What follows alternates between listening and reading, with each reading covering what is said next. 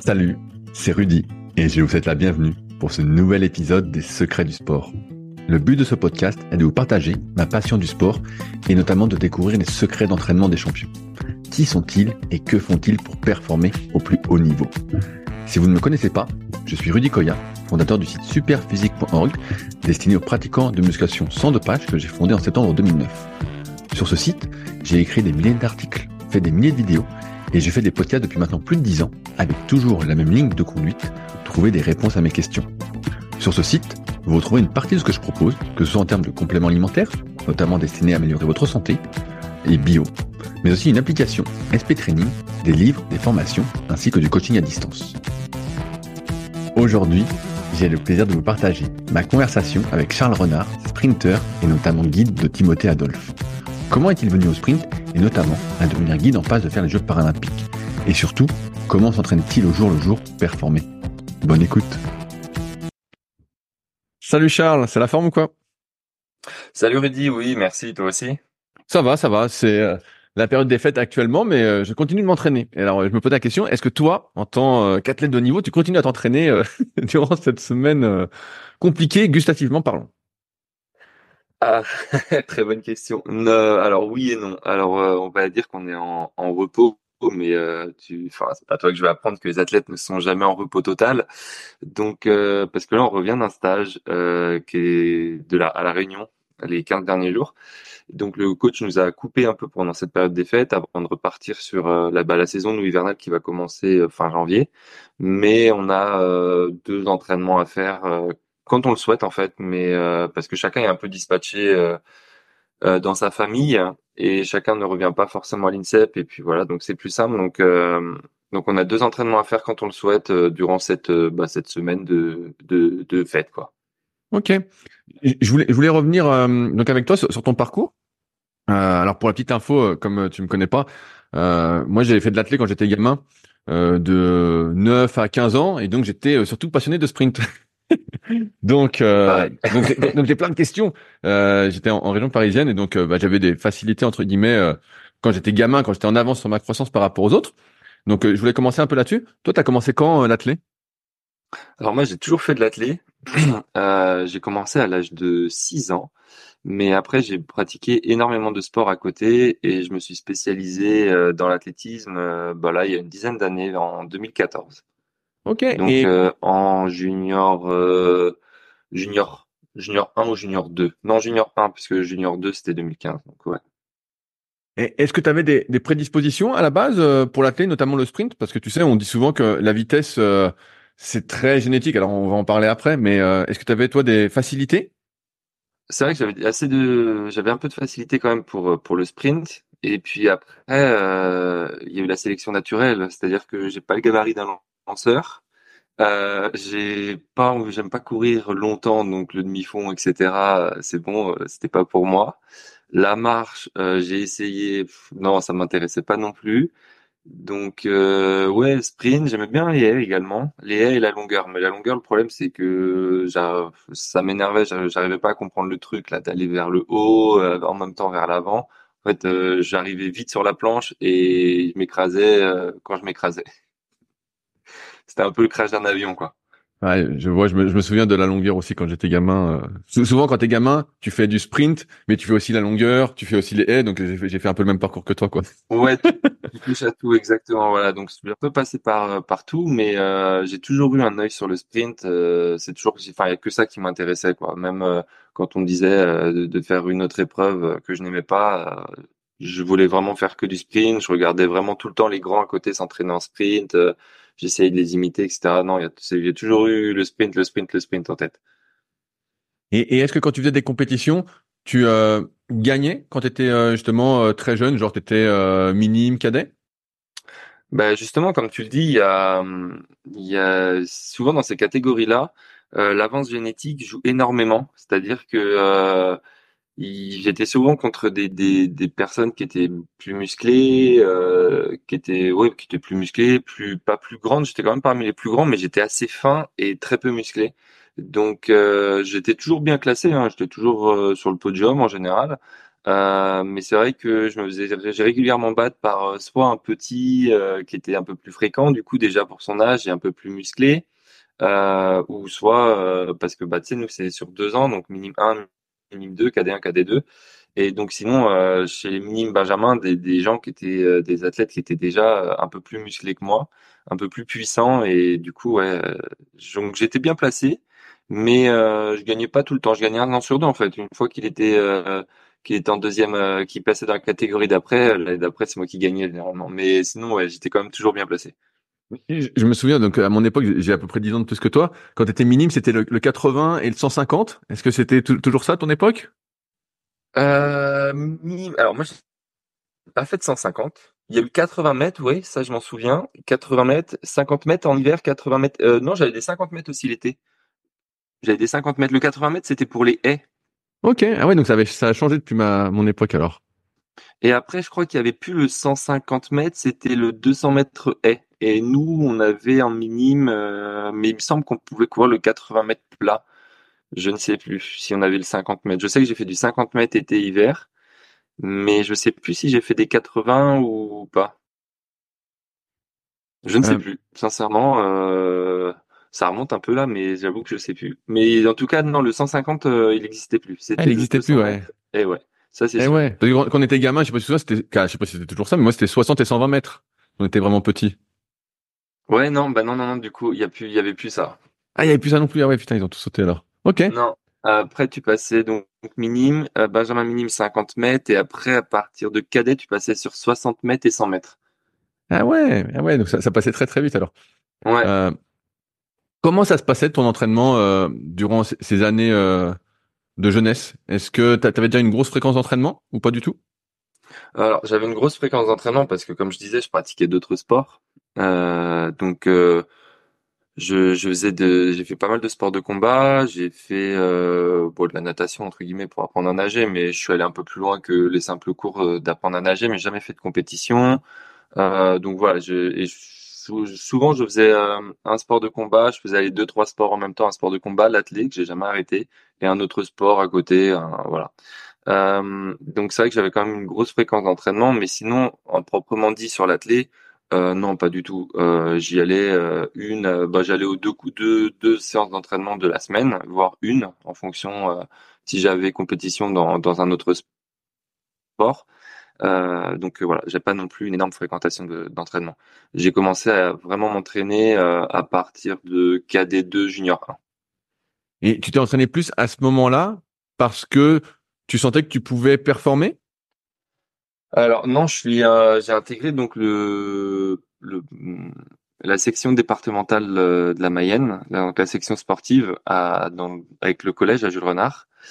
Euh, et donc à cette période, donc c'était en quatrième, quatrième et troisième. Et euh, à cette période, euh, à cette période, on s'entraînait lundi, mardi. Le mercredi, on était avec les clubs. Et après, on avait le jeudi. Voilà. Et donc après, le samedi, tu avais l'entraînement club ou les compétitions également. Ah ouais, donc là, là tu as dû choisir d'atteler comparativement aux autres sports alors? Non, pas du tout. Euh, parce que justement, même là encore, je continue je te dis, c'est vraiment en bah, 2014, je sais pas, on est en, quelle classe euh, 2015, j'étais déjà sur j'étais au lycée, seconde. Euh, ouais, c'est ouais, non, c'est en sortant du collège que j'ai vraiment choisi, euh, vraiment à partir du lycée où j'ai choisi vraiment l'athlète à 100%. Euh, et j'ai choisi l'athlète parce qu'on m'a vraiment dit que j'avais des, des prédispositions. Euh, j'ai j'ai fait les tests d'entrée au au pôle de Fontainebleau. Et c'est là que je me suis dit, euh, en fait, il y a peut-être quelque chose à faire. Donc, euh, autant essayer de le faire à fond, quoi. Mais euh, justement, tu vois, je rebondis là-dessus. Je compare un peu avec moi. Moi, quand j'étais gamin, c'était l'époque Maurice Green, Atto Boldon, Michael Johnson, tout ça. Donc moi, je voyais ça. C'était un peu, je me disais, tu vas devenir champion, blablabla. Tu m'as des belles histoires. Est-ce que toi, t'avais, euh, toi, t'es un peu la génération quand c'est Bolt qui dominait tout ça. Est-ce que c'est ça t'influençait justement sur ce côté, euh, comme le sprint, ça a toujours été un côté un peu euh, excentrique comparativement aux autres disciplines où, euh, je sais pas si on peut dire, il y, a plus d'humilité, mais il y a moins de, de show, quoi. Est-ce que c'est des choses qui, t'influençaient à, à, persévérer là-dedans aussi? Non, pas du tout. Euh, je suis pas du tout dans le show, donc euh, pas du tout, pas du tout. Maintenant, euh, c'est vrai que Bolt, bah forcément, il a, il a influencé, je pense, toute une génération, euh, surtout sa facilité à courir, etc. Mais c'est vrai que j'avais pas vraiment euh, d'idole. Euh, j'avais pas vraiment d'idole euh, que que je vénérais et à qui je voulais ressembler. Euh, je n'arrivais pas forcément à m'identifier à travers ces sprinters. Après, euh, c'est sûr que euh, essayer de essayer de reproduire ce qu'il faisait, ça j'ai longuement essayé, surtout les, les départs d'Asafa Powell, euh, quand il quand il frotte, etc. J'ai passé des franchement des heures et des heures à essayer de reproduire euh, les sorties de bloc, euh, à analyser des vidéos pour pour vraiment essayer de faire la même chose. Mais après, euh, j'ai compris que en fait, euh, je pouvais pas je pouvais pas faire la même chose parce que euh, j'étais pas déjà aussi puissant. Et de deux, après, euh, chacun a sa sortie de blog, donc euh, c'est en fonction de la taille également. Enfin, il y a énormément de, de critères qui rentrent en jeu. Et, euh, et en fait, moi, je faisais que tomber, j'arrivais pas, ou sinon ça me blessait. Je vais donc voilà. Donc j'ai vite arrêté. Mais après, ouais, encore une fois, j'étais pas, je comptais pas en fait euh, devenir professionnel dans l'athlé. Euh, moi, mon rêve vraiment, c'était euh, d'être professionnel en ski. Ah ouais? Donc, donc l'athlé, c'est un peu par, par défaut et parce que, ouais, comme, comme je te dis, on m'a dit que j'avais quand même des capacités, que je pourrais y arriver, faire quelque chose de cool. Donc, c'est comme ça que j'ai dévié que je me suis consacré à l'athlé, hein. Alors, alors, alors, co- comment ça se passe quand tu te consacres à, à l'athlète, ton nombre, ton nombre d'entraînements euh, augmente? Est-ce que tu restes, euh, parce que là, tu entres, entre guillemets, au, au pôle de Fontainebleau, donc là, tu as un changement d'entraîneur, j'imagine, qui se fait aussi. Alors non, du Euh, coup, je je suis pas rentré, au- je te coupe, je suis ah, pas rentré au, ah au pôle de Fontainebleau. Euh, en fait, j'ai eu une blessure, du coup, à- suite à un sport de combat, euh, qui m'avait écarté euh, des pistes pendant un moment. Et donc, euh, quand j'ai passé les tests, je revenais seulement. Euh, donc, les tests s'étaient bien passés, mais je ne figurais plus dans le top 10 français. Donc, je ne pouvais pas rentrer euh, au pôle. Et donc, qu'est-ce que tu as fait? Alors, tu es resté à ton, à ton club une fois que ta blessure est partie et euh... Alors après, je suis rentré au, au pôle de Nantes, du coup, au pôle espoir de ma région à Nantes. Donc, je suis parti à Nantes euh, bah, en 2000, euh, bah, en 2014, justement. C'est là que je suis parti à Nantes. Et, euh, et à Nantes, comment ça se passait alors quand tu es rentré au pôle? Est-ce que euh, c'était, je veux dire, un, un rythme professionnel, semi-professionnel? Alors, je suis rentré à Nantes et donc le changement d'entraîneur s'est fait en- de façon intelligente, euh, dans le sens où on l'avait préparé. Euh, parce que d'autres personnes de mon club, sais, nous dans la région, euh, donc je suis de la Mayenne, pays de la Loire, donc euh, dans la région euh, et puis dans mon département, il y avait déjà des gens qui étaient partis sur Nantes, des athlètes, euh, et qui s'entraînaient avec l'entraîneur que j'ai rejoint, donc Nicolas Trouva, et et on avait anticipé ce, ce changement parce que la dose d'entraînement elle augmentait, donc pendant les vacances, etc., il m'avait déjà donné un, programme à suivre pour euh, bah, pour me faire euh, au, au changement qui allait que j'allais subir. Euh, arrivé là-bas, j'ai intégré en, école, j'ai intégré le SENS, le centre éducatif, éducatif pardon, nantais pour sportifs. Et dans ce centre, dans cette école, en fait, ce sont des classes de 8 maximum. Et on a, euh, alors attends, dans mon souvenir, comment c'est fait? Euh, on a cours 2 heures le matin, 8 heures, 10 heures et 14 heures, 16 heures. Donc en fait, ça fait comme un vrai pôle, enfin c'est un vrai pôle. Et euh, tout est adapté pour qu'on puisse s'entraîner. Donc à partir de là, j'ai commencé à m'entraîner deux fois par jour. Ah ouais, ah ouais, là, le rythme est est monté d'un coup alors? Totalement, le rythme, il, il a décuplé euh, en deux mois. Deux mois avant, euh, j'étais euh, encore tranquille et deux mois après, ouais, le rythme, il a totalement décuplé. Donc on s'entraînait euh, le Le lundi, on s'entraînait le lundi après-midi. Le mardi, mercredi, on avait les muscus le matin. Et après le l'après-midi, on avait encore entraînement. Et après, on avait entraînement tous les jours euh, de la semaine, le vendredi jusque le samedi matin. en- C'était optionnel entre guillemets. Ça Et il y avait ressemble il y avait entraînement que le lundi soir. Et, ça ressemble à quoi une, une séance euh, quand tu fais deux séances par jour euh, de sprint? De, moi, moi, j'y connais rien en termes d'entraînement sprint, pour ça que je te pose des questions, mais euh, je me dis, bah, une fois que t'es, t'as été à, à fond entre guillemets, qu'est- qu'est-ce que tu fais? Tu vois, quand tu connais rien, tu dis, bah, je sprint. Donc, euh, tu sprints, j'imagine n'importe car on sprint n'importe comment. Mais ça ressemble à quoi une Euh, séance de alors c'est sprint? très rare euh, qu'on fasse deux entraînements à 100% la même journée, Euh, justement à cause des, de- des fibres musculaires hein, qui, qui sont assez fragiles. Donc on utilise surtout les fibres courtes nous. Euh, pour tout ce qui est le dynamisme, etc. On est, on a surtout développé ça en tant que sprinter. Maintenant, on va plutôt faire une séance de, de technique le matin, une séance de musculation. Donc, bah après, ça dépend de la musculation, mais si tu veux si tu veux euh, vraiment sprinter après, tu fais plutôt de l'explosivité euh, que de faire du, du lourd et ou de l'excentrique qui vont euh, abîmer les fibres et donc créer un risque de blessure. Maintenant, on va faire aussi quoi? Qu'est-ce qu'on a fait? Bah là en stage, c'est vrai qu'il y a une matinée où on a fait deux fois deux courses, tu vois, en y repensant. Mais on a fait alors le matin, ça a été de faire du vite maintenu vite. C'est-à-dire qu'on avait 90 mètres euh, et on, on créait euh, sur euh, sur 30 mètres pour atteindre une vitesse à peu près maximale qu'on maintenait sur 30 mètres pour travailler en fait tout ce qui est le placement dans la course, euh, la phase de transition et puis ensuite réaccélérer sur 30 mètres. Mais c'était pas non plus un sprint, une intensité vraiment max max quoi. Et, l'après-midi on a fait des sorties de bloc. Ok, je vois. Et euh, alors, je vais te poser une question un, peu, je pense, abstraite. Euh, on va essayer d'élargir, mais euh, c'est quoi, quoi la technique pour courir vite? Tu sais, on, je te vois courir, je vois les sprinters, tout ça. C'est quand tu fais une bonne course, en général, t'es relâché. Et tu vois, j'ai l'impression que c'est anti-intuitif euh, parce que t'as as envie de, de crisper, tu vois, pour forcer. C'est quoi la bonne technique pour sprinter? Est-ce que euh, tu vois, tu parlais de séance technique. C'est quoi une séance technique? Alors, euh, bah, la technique, bon déjà la technique pour courir vite, c'est sûr qu'elle est énormément dans le relâchement. C'est un, paradoxe parce que on utilise énormément de puissance, mais dans toute la puissance qu'on utilise, il faut être super relâché. Plus tu es relâché, plus tu iras vite. Et après, il y a aussi, on va dire mentalement, il faut pas se fixer sur le chronomètre, faut pas forcément se regarder le chrono. faut, comme on dit en fait, faut poser la tête et juste courir. Faut plus t'es relâché, plus t'es détendu, plus tu vas courir vite. Euh, après, euh, euh, donc technique, ça va être, ça va être beaucoup de, bah, travailler la fréquence, travail du pied. Et après, c'est vraiment du détail. Hein. Il y a la en musculation, ça joue énormément également. Il il faut travailler. En fait, il faut trouver le bon mix entre puissance, un bon rapport entre la puissance et la vitesse. Et parce que faire de la muscu du muscle, ça va t'alourdir. Euh, tandis que à côté, tu fais de la vitesse et donc faut quand même que tu sois euh, léger et euh, réactif au sol.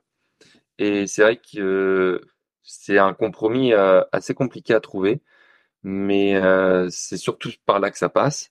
Et après, en termes de qualité sur la piste, qualité de pied, énormément, beaucoup de pieds. Et puis, euh, et puis qu'est-ce que je peux dire d'autre? C'était quoi la qualité de pied Fréquence. Euh, qualité de pied, c'est euh, un bon envoi en fait sur la piste. C'est-à-dire que tu t'attaques bien la piste, tu la griffes, comme on appelle, c'est tu le pied revient sous le bassin. Donc en fait, quand tu cours, tu ton les genoux ils montent haut. Enfin, quand tu regardes les sprinters, ils montent haut les genoux. Et en fait, tu dois arriver à poser ton pied au sol euh, quand ta jambe elle est tendue. Et donc ça doit se passer sous le bassin. Toujours ta, ta jambe, faut qu'elle passe sous le bassin et qu'en même temps l'autre jambe monte à son point culminant. Et c'est donc c'est ce qu'on appelle le cisaillement. Donc la qualité de pied, c'est que euh, tu dois poser bah, pied pointe parce que si tu cours pied à plat euh, avec nos pointes, c'est un peu compliqué nous, sachant qu'on a des pointes que devant et que les pointes nous emmènent un peu vers l'avant. Mais tu dois essayer de rester un maximum sur la pointe pour, euh, pour aller devant, quoi. Et en même temps, tes jambes doivent faire un ciseau. Euh, au moment où tu poses ta jambe, la jambe opposée, elle euh, est tout en haut. C'est-à-dire, elle est, ouais, elle est montée à son point culminant et ensuite tu, tu inverses. Et toujours, faut que ça passe sous le bassin parce que si tu, si tu poses pardon, ta jambe un peu trop devant, là, ça, tu vas tirer en ischio et tu vas ramener. Donc là également, risque de blessure. Et puis bah après, si tu poses derrière le bassin, euh, chute. Est-ce que ça, tous ces détails euh, techniques peuvent euh, vraiment te faire accélérer? Tu vois, au début du podcast, je disais, on entend souvent que la vitesse c'est très très génétique. Est-ce que si tu mets en place, bien théoriquement, tous ces, toute cette partie un peu technique, tu vas réussir à accélérer vraiment? Ça demande énormément de travail. Après, tu sais, le 100 mètres, euh, tu sais, c'est énormément de détails pour euh, pour gagner des, centièmes, euh, des millièmes même. Mais c'est c'est que du détail. Arriver à un certain un certain niveau, à un certain chrono, c'est vraiment que du détail, que du détail, que du détail. On ne fait que répéter ces choses-là. mais après, oui, oui, tu vas progresser. Mais si je pense qu'il y a quand même une génétique. Moi, je pense quand même que tout le monde n'est pas fait pour euh, pour euh, courir vite. Tout le monde n'est pas fait pour euh, pour courir 9 secondes, pour courir 19 secondes. Sinon, ce serait vraiment trop facile. Mais mais oui, oui, tu, tu vas progresser. Après, chacun chacun atteindra son son niveau. Mais mais oui, pour moi, il y a de la génétique parce que ça il y a énormément de blessures. Hein. Le sprint, euh, les ischios, le, enfin les muscles en général, surtout bah, ischio, euh, quadri également. Il y, a beaucoup qui se pètent les quadris. Euh, mais ischio, c'est le plus le plus fréquent chez nous. Euh, sont très très très sollicités. Ischio fessier, c'est très sollicité. Donc après, en fait, tu peux courir vite, mais ton ton corps va te stopper à un moment.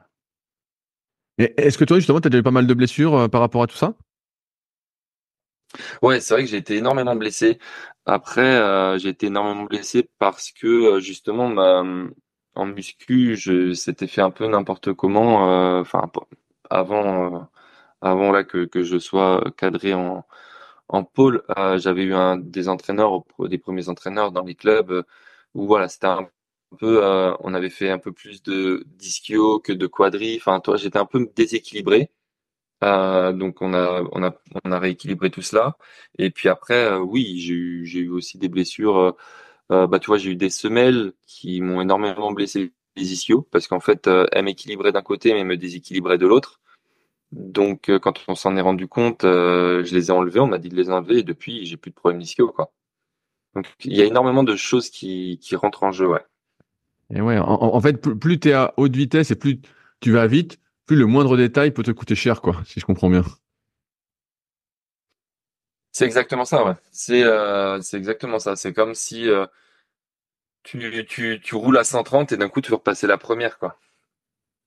Et ouais, c'est une, une, bonne euh, une bonne phrase. Une bonne phrase. euh, je reviens sur, sur, sur l'entraînement avant euh, de dérouler un peu euh, ta carrière actuelle. C'est-à-dire qu'en fait, en tant que sprinter, il n'y a jamais de séance, car toi, tu es spécialisé plutôt 200, euh, de ce que j'ai compris, à la base en individuel. Euh, C'est-à-dire que tu n'as jamais de séance vraiment, qu'on pourrait appeler aérobie. Tu vois, j'avais interviewé par exemple Bruno Gagère, qui est plus en, entraîneur de 800 et un peu de 400. Voilà, on va dire les deux. Et euh, donc il me parlait de l'aérobie, ce qu'il faisait lui en termes d'aérobie, et je trouvais ça, euh, je me disais ouais, c'est pas vraiment de l'aérobie comme moi je l'entends entre guillemets, en tant qu'amateur, voilà extérieur tout ça. Euh, c'est quoi une séance Est-ce que vous faites des séances d'aérobie, vous? Et si oui, que vous appelez aérobie, et si oui, ça consiste en quoi? Non, non, en effet, euh, on fait pas que du cours et de la technique. Euh, on a quand même deux séances dans la semaine où on fait du long. Après, c'est du long pour sprinter. Hein. On, on va faire pas plus de 400 mètres. ça dépend. Alors, il y a deux écoles. Il y a des écoles, il y a des coachs qui vont vraiment travailler pour le 200, puisque moi aussi je suis spécialisé plus sur le 200 également, comme tu disais. Et euh, donc il y a des coachs qui vont vraiment travailler autour du 200, donc faire euh, des que des 150 à répétition, 180, 200, monter jusqu'à 250 max. Euh, moi j'ai plus eu des coachs qui étaient de l'autre école à faire des séances de 300, de monter jusque 400 euh, voire j'ai eu un, même un coach au pôle à Nantes où je faisais des 500, des 600. Euh, là, c'était plus une prépa quand même un peu 4. Euh, faire une prépa de 400 dans le début de saison et ensuite redescendre sur euh, des distances intermédiaires euh, pour se spécialiser sur le 200 et donc retrouver cette vitesse. donc les aérobies, ça va plutôt être ça. Ça va plutôt être là actuellement, on va faire des 300 mètres à répétition, faire des pyramides pyramide entre guillemets. Donc euh, on va faire 200, 250, 300, 350 et après euh, on va redescendre jusqu'au 200. On fait à l'inverse. Euh, et puis sinon maintenant on va rentrer dans le spécifique et là on va rentrer dans des dans des séances qui vont pas dépasser les 250, mais des 250 mètres à haute intensité, c'est-à-dire presque à presque à 100%, euh, les répéter et essayer de se rapprocher euh, des meilleurs chronos à chaque fois. Euh, donc on va faire euh, trois fois maximum, je pense, euh, ouais, trois fois 250 avec un quart d'heure de récup entre chaque. Donc c'est ce qu'on appelle une récup complète. Et et donc on va essayer de de malgré la fatigue, l'objectif sera de de faire trois fois le même chrono. D'être donc le coach va donner une cible et voilà de, de se rapprocher de cette cible trois fois d'affilée le, le plus possible. Ah ouais, ah ouais, donc là tu forces, tu forces comme un fou. Et donc quand tu fais par contre les séances un peu aérobie, comment tu fixes euh, la, vitesse entre guillemets? Tu sais, dans les sports d'endurance, il y a beaucoup de data, tout ça. Là, là par la vitesse, tu, tu fais des 400 par exemple, tu dois à quelle vitesse tu dois le faire? Tu te dis 80% de ma vitesse max ou euh? Alors nous, on a fait une séance, euh, on a fait le coach nous, a fait une séance de donc pendant 30 secondes où on, on doit faire le, la distance la plus longue sur 30 secondes. Et à partir de là, il a fait ses calculs et euh, des calculs et il euh, et ça lui donne euh, nos, nos, chronos sur sur 250, 300 et, et 400. Ok, donc à partir de là, il applique un pourcentage par rapport à ton test de 30 secondes. Voilà, exactement. Ok. Et quand vous faites de l'aérobie, parce que là tu parles de récup complète, vous prenez des récup plus courtes, mais j'imagine pas si courtes que ça non plus, vu l'effort. Euh, non, quand on fait des, des séances d'aérobie, on est quoi ça dépend. Hein. Début de saison, on était entre, on est entre deux minutes en début de saison quand on est vraiment sur des reprises, des, des pareil, des 30-30, des trucs comme ça. On en fait, on en fait quand même pas mal les, les lendemains de compète. On fait beaucoup de, de diagonales, de 30-30 pour euh, pour récupérer. Euh, et après, on va monter. Euh, en fait, plus on va aller vite, plus on va prendre de la récup. Euh, c'est-à-dire qu'on va commencer. Donc début de saison, je te dis, on était aux alentours des deux, deux minutes, trois minutes. Et euh, là, on commence à arriver vers les 6-7 minutes de récup. Et puis, euh, et puis courant janvier, euh, comme pour cet été, ça va être courant mai-juin, on va commencer à arriver vers les 15 minutes. Ok. Des fois, ça peut même aller à 20 minutes. Si... Il y a des séances où le coach, il, regarde pas forcément la, la récup. C'est-à-dire que si on a besoin de prendre plus, il dit bah prenez plus. Mais par contre, derrière, faut qu'on soit vraiment euh, dans, dans la cible qu'il veut. Quoi. On est plus dans la qualité que la quantité. En, en, termes de muscu, est-ce que vous en faites euh, toute l'année? Et euh, tout à l'heure, tu parlais justement euh, faire de l'excentrique, faire de la force, faire de l'explosivité. Donc je, déroule un peu, mais j'imagine il n'y a, pas de séance entre guillemets à viser vraiment prise de muscle hypertrophie. et d'autre part, combien de séances en moyenne vous faites par, par semaine? Nous sommes à deux séances de muscu par semaine, euh, donc qui ont lieu le mardi, euh, non, le lundi et le jeudi. Lundi, jeudi, ouais, c'est ça. Il y a tellement de séances, je sais plus à force. Donc lundi, jeudi, c'est les muscu matin. Euh, donc deux séances et on non. Alors toi, en ce moment, on est sur un cycle excentrique. avant ça, on a fait du, on a fait un peu de stato. Et puis après, on a fait également euh, les max. Ok, ouais. Donc, donc ouais, c'est vraiment très orienté euh, force, euh, explosivité. Euh. Exactement. Et donc après, après là, on va pas, on va passer vraiment sur du lourd léger et on va faire, on va faire vraiment de l'explosivité quoi. Explo et l'explo généralement on va le mêler avec avec mince. De, la, la plio, tu veux dire, ou des sprints directs? Non, avec de la pliométrie également. Ah ouais, je vois. Je vois, je vois bien le truc. Euh, Aujourd'hui, t'en es où de ta carrière euh, personnelle? Parce que euh, moi, je t'ai connu entre guillemets par rapport au documentaire Champion où tu cours avec Timothée, mais j'ai cru comprendre que et ça on va y venir après. T'avais ta carrière personnelle à côté où tu voulais continuer à performer, tout ça. T'en es où de ton côté là-dessus? Alors, c'est toujours d'actualité. Euh, c'est vrai qu'aujourd'hui, depuis un an maintenant, j'ai rejoint Timothée en tant que guide. Euh, mais pour moi, c'était important de, continuer ma carrière perso parce que je pense que je suis pas arrivé au, max de ce que, je peux faire. Euh, Et puis surtout, c'est un équilibre que j'ai encore, que j'ai besoin également. J'ai envie de courir encore tout seul.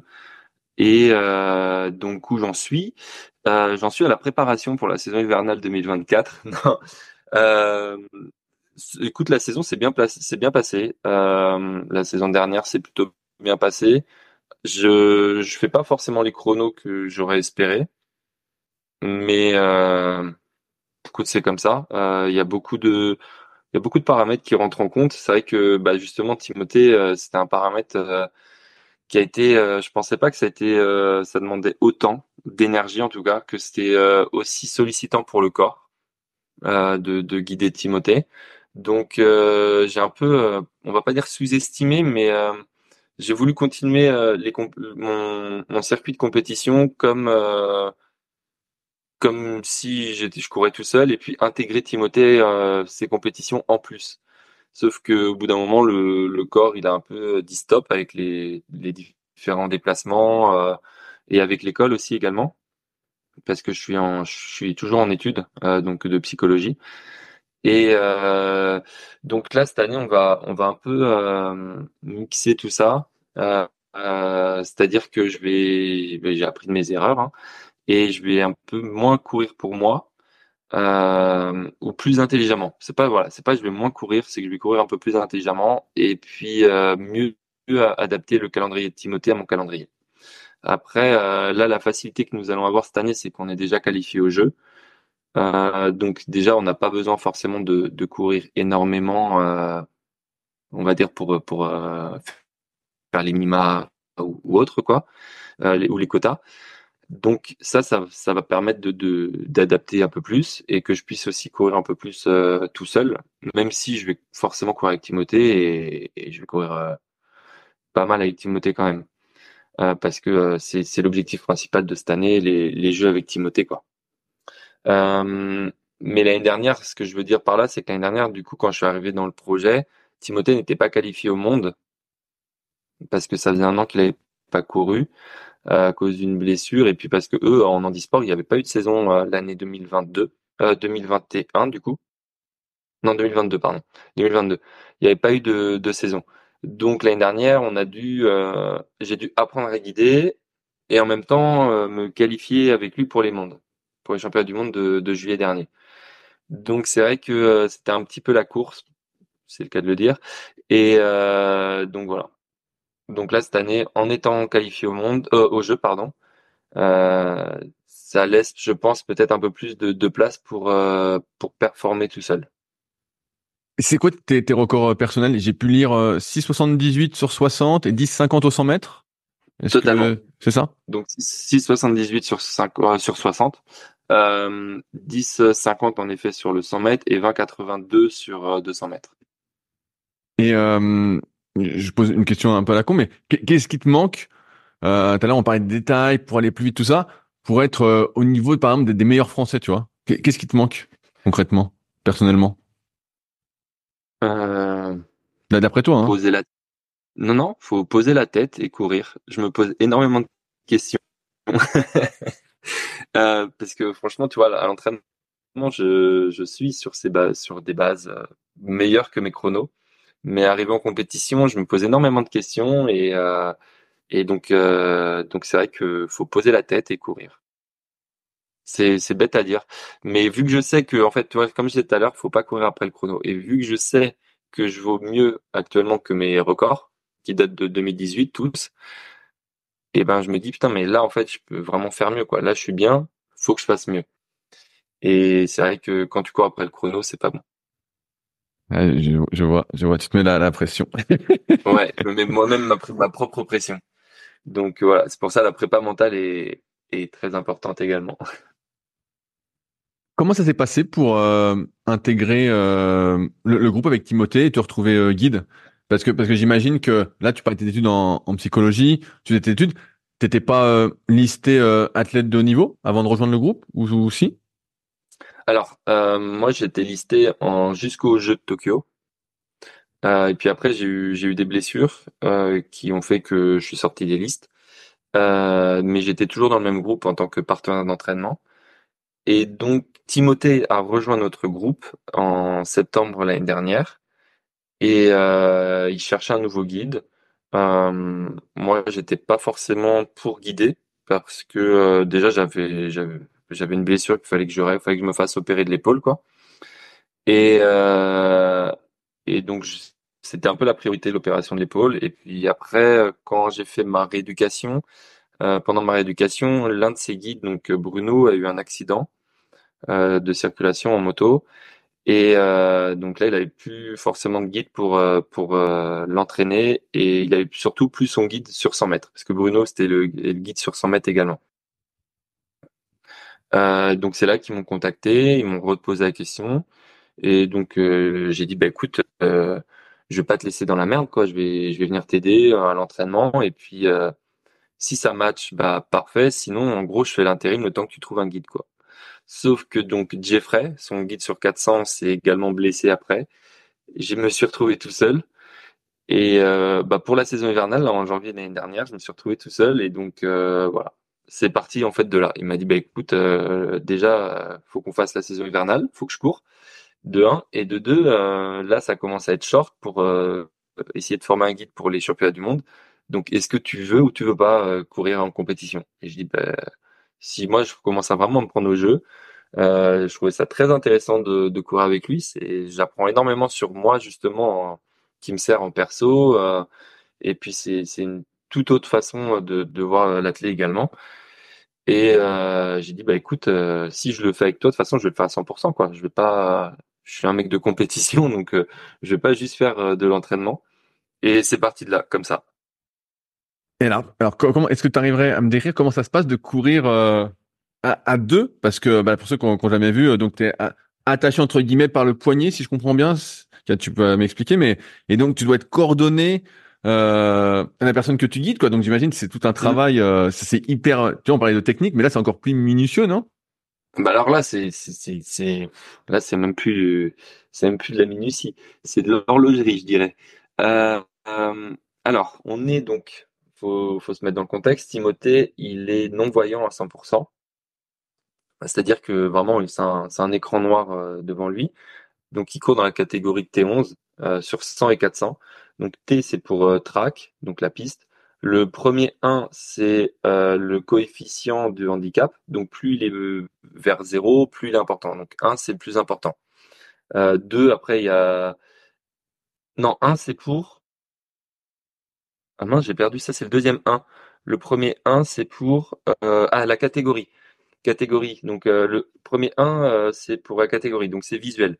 Et le deuxième 1, donc comme je disais, c'est l'importance du handicap. Donc il y a T11, T12, T13. T13, ce sont ceux qui voient le mieux chez les malvoyants, et T11, ceux qui voient le moins bien. Euh, donc on est relié par un lien de 10 cm, donc une petite euh, cordelette de, de 10 cm où il y a une poignée de chaque côté euh, qu'on a dans la main. Et euh, donc quand on court, on a deux couloirs qui nous appartiennent. Donc on n'est que quatre concurrents au lieu de huit chez les valides. Et ensuite, euh, pour la forme des règles, je n'ai pas le droit de tirer Timothée, sur donc de le tirer, de donc d'être trop devant lui. Je n'ai pas le droit de passer la ligne d'arrivée avant lui euh, je, si on fait faux départ, que ce soit lui ou moi en tant que guide, c'est la même règle que les valides. Un faux départ, on est disqualifié. Euh, après, il y a quoi d'autre comme règle? Est-ce que tu, tu, peux mordre un couloir, tu sais euh, alors, que ça c'est possible aussi? Alors, on a deux couloirs pour nous. Donc forcément, tu n'as pas le droit d'aller dans, dans, les, dans les autres couloirs. Euh, donc voilà. Après, alors comment ça fonctionne? Donc on part en, miroir. Euh, donc lui il part sur sa jambe euh, gauche devant et moi je pars sur ma jambe droite. Donc pour éviter de mordre le couloir, donc comme on a deux couloirs, on se met.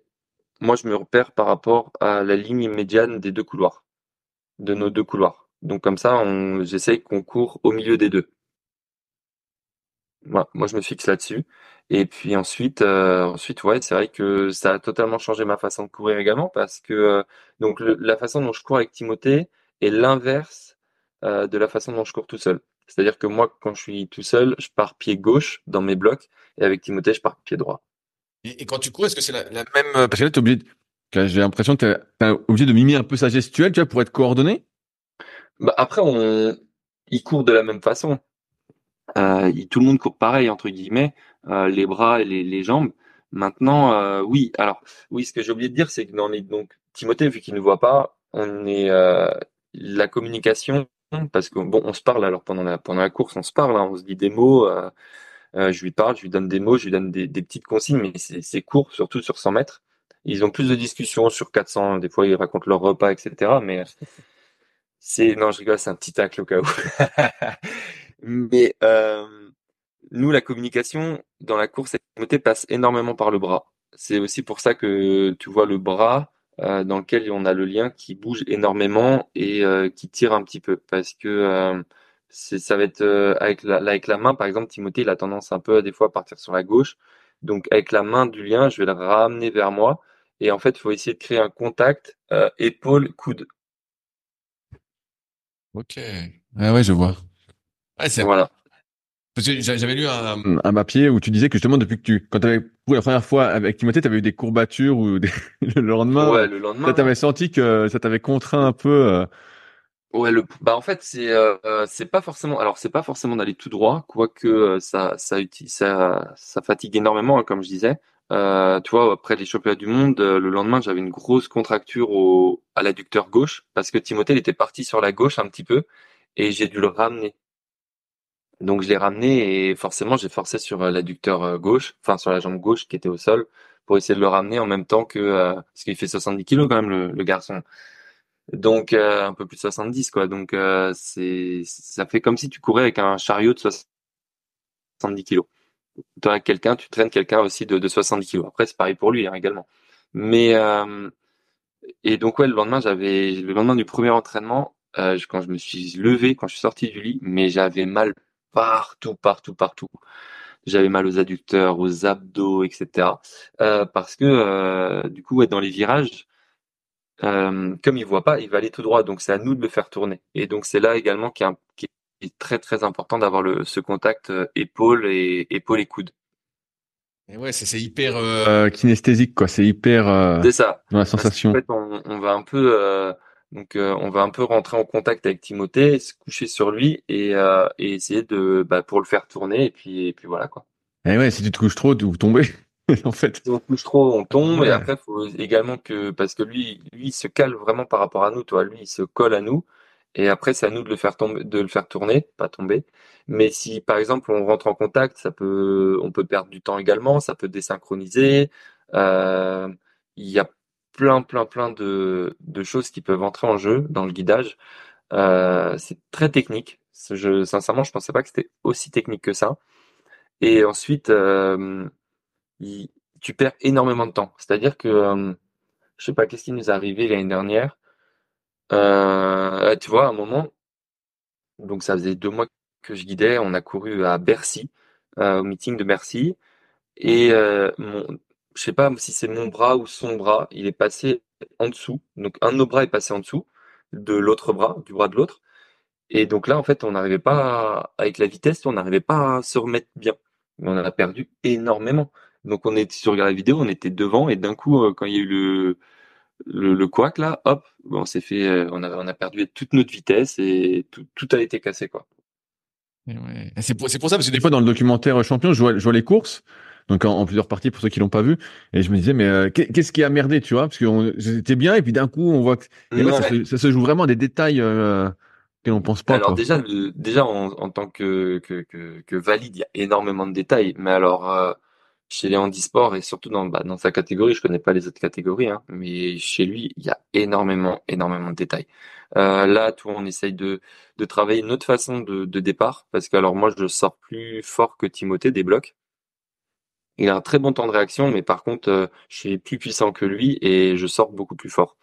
Et donc, on essaye de travailler une nouvelle technique euh, qu'on a vu chez d'autres d'autres concurrents qui font, etc.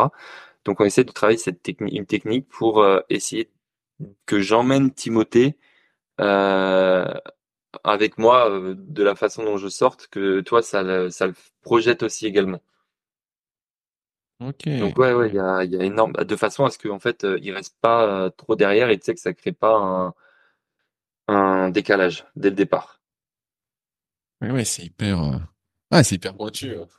Hum, hum, hum. ouais, C'est- ouais, je, vois maintenant tout ce que tu dis, je hein, me dis, ah ouais, tu dois, tu dois te pencher, mais pas trop. Enfin, c'est vraiment euh, de la finesse. euh. Bah, c'est ça. Et puis après, c'est surtout que 100 mètres, c'est très rapide.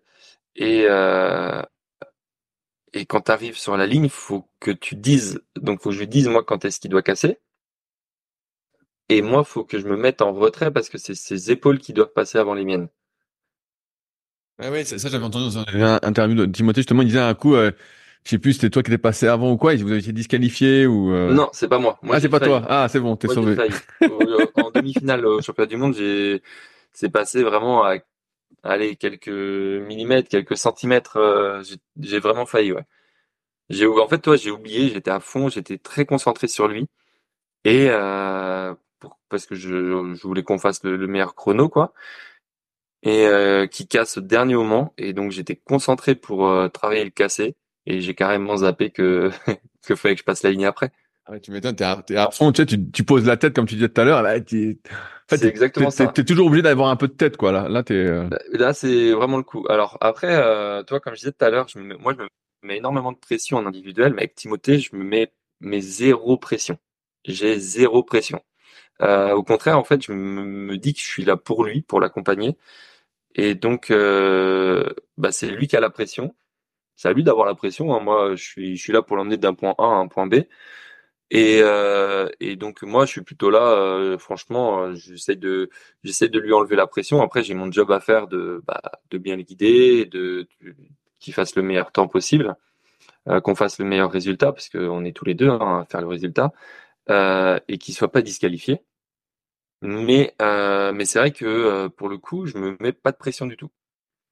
Pour le coup, ouais, je j'essaie justement de, de lui le détendre, de qui pense à rien en fait, qui se concentre sur sa course et euh, je lui mets ses dossards, euh, je, je range les affaires, je range les trucs dans les chambres d'appel, etc. Et, et lui il reste focus sur sa course, sur sa course quoi. Et euh, justement, j'ai pu lire que vous aviez à peu près euh, 4 dixièmes d'écart sur le, le 100 mètres en termes de record personnel.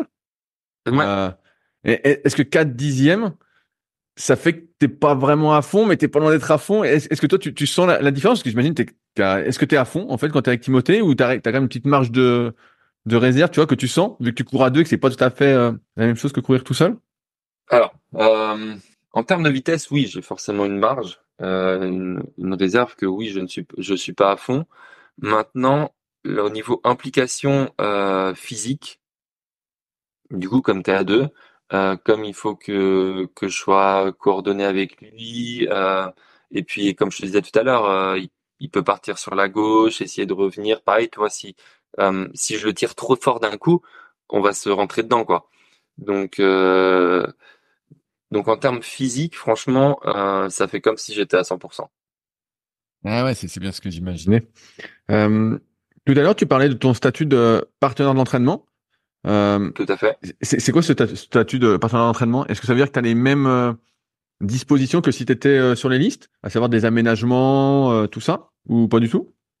Alors après, ça c'est en fonction de chaque école, hein, parce qu'il y a des écoles, tu peux être sur liste et t'as pas d'aménagement. Euh, maintenant, aujourd'hui, je ne suis plus partenaire d'entraînement. Je suis revenu sur liste. Ah, T'es revenu sur liste parce, que tu cours avec Timothée alors? Tout à fait. Euh, maintenant, les guides sont considérés euh, comme des athlètes, euh, comme euh, bah, comme Timothée ou comme en valide, euh, donc euh, athlètes de haut niveau. Donc, euh, par rapport à notre médaille au championnat du monde, euh, je suis revenu sur liste. Ouais. Et, et est-ce que ça veut dire que, alors euh, question un peu euh, difficile, mais est-ce que tu peux vivre de ce statut-là aujourd'hui en, en athlète Euh, oui et non. Euh, on va dire plutôt que c'est encore de la survie. Euh, alors Timothée, faut savoir que Timothée rémunère ses guides.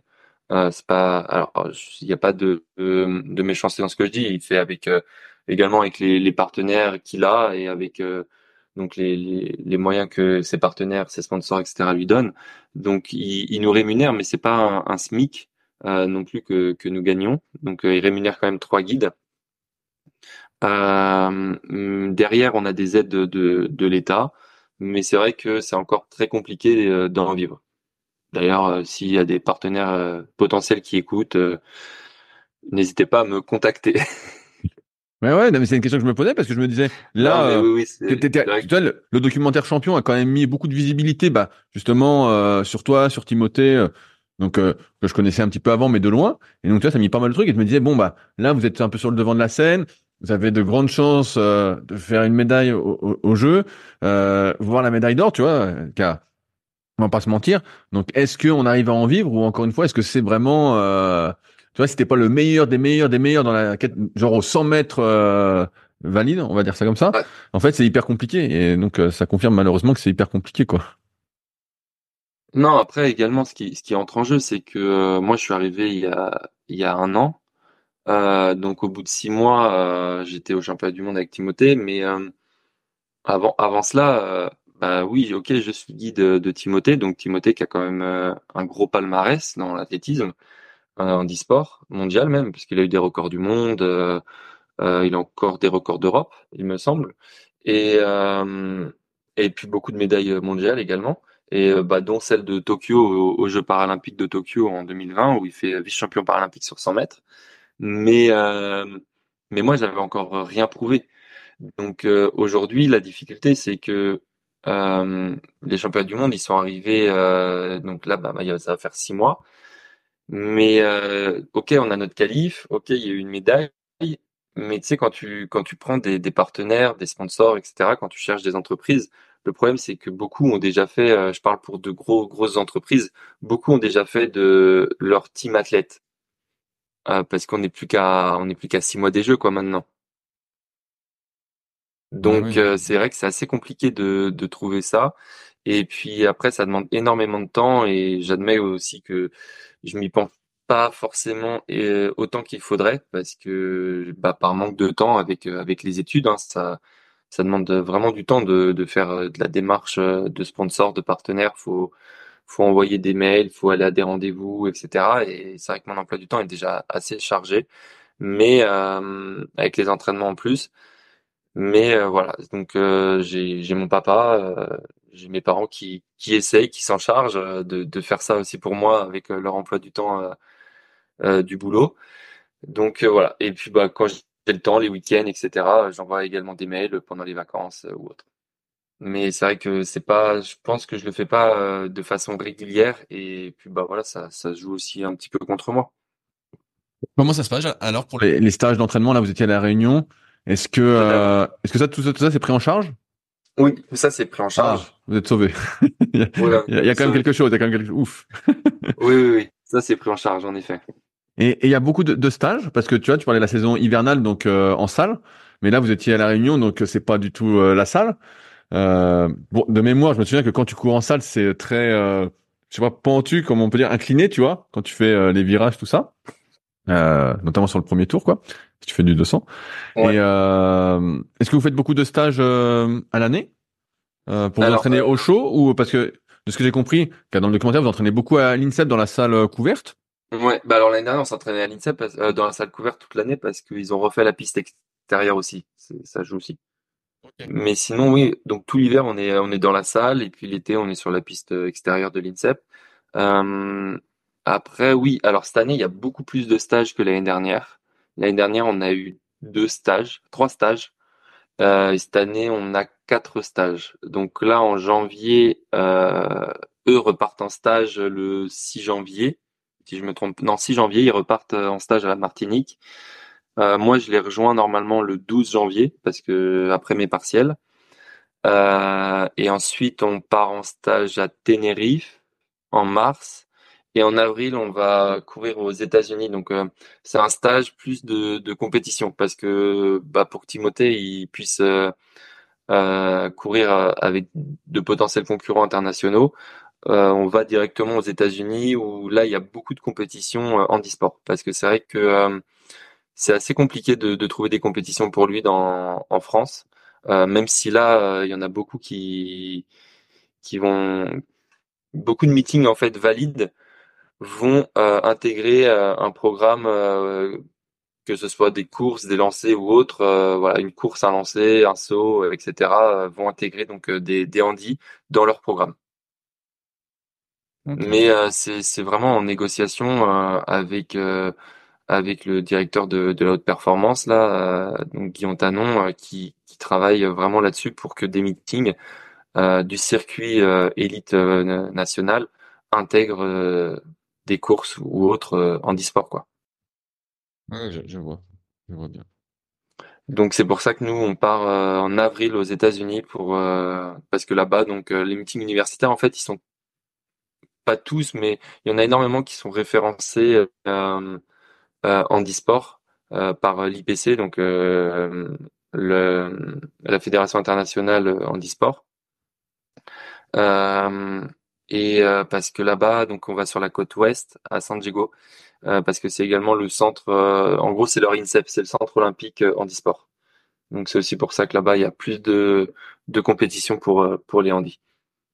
Je, reviens rapidement sur ton entraînement, mais si euh, voilà, tu es avec Timothée qui t'entraîne tout ça, en fait ton entraînement personnel, tu peux pas vraiment le faire, à part quand tu es en, en, muscu, on va dire, ou voilà, mais la plupart du temps, en fait, sur ton, je vais dire travail, mais c'est pas le mot, mais voilà, ton statut de guide, en fait, tu es toujours obligé de faire les séances avec Timothée vu qu'il euh, il voit pas.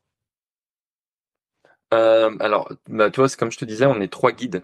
Donc, euh, donc c'est cool. Ouais, voilà, exactement. On tourne en fonction des qualités de chacun. chacun va s'entraîner tout seul. Donc, il y a des séances où, dans la même séance, Timothée va courir avec ses trois guides. Il y a des séances qu'il va faire avec le guide du 400 et des séances où il va faire avec moi sur 100 mètres ou des fois Bruno. Euh, donc voilà. Donc ça permet quand même de, s'entraîner tout seul. Euh, forcément, à un moment dans la semaine, on se retrouvera à s'entraîner tout seul. Ouais, j'allais dire finalement tes objectifs personnels euh, là sont, deviennent secondaires parce que là vu tout ce que tu m'as décrit je vois bien que c'est un travail d'orfèvre quoi donc il faut vraiment ah oui, totalement totalement c'est j'ai j'ai un triple projet comme euh, comme j'aime bien dire. J'ai j'ai le double projet sport études, mais dans le sport j'ai aussi un double projet quoi. J'ai j'ai le projet individuel et puis euh, en tant que guide. Mais euh, euh, non non je dis mais oui, c'est vrai que c'est vrai que ça ça aide énormément et c'est aussi pour ça que que j'ai accepté de de guider team qui a enfin qui a facilité le fait que j'accepte c'est que bah encore une fois, comme je disais, hein, j'avais besoin de, j'ai besoin de continuer à courir tout seul. Et euh, je pense que oui, si, si Timothée n'avait eu qu'un seul guide, je, peut-être que j'y serais pas forcément allé, quoi. J'aurais pas forcément accepté parce que euh, ça demande énormément de, de temps, de, bah, d'apprendre à guider, hein, déjà. C'est comme, donc, toi, un bon guide, ils disent que c'est deux ans pour former un guide. Donc euh, là, je vais être à un an et demi, un an et neuf mois j'en serais pas loin des deux ans, mais euh, mais ouais, ça demande énormément de travail et c'est c'est très euh, bah ça, ça énormément de temps également en fait.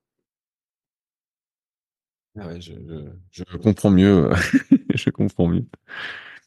J'arrive euh, au bout de mes questions, Charles. Est-ce qu'il y a des sujets qu'on n'a pas abordés que tu souhaitais aborder?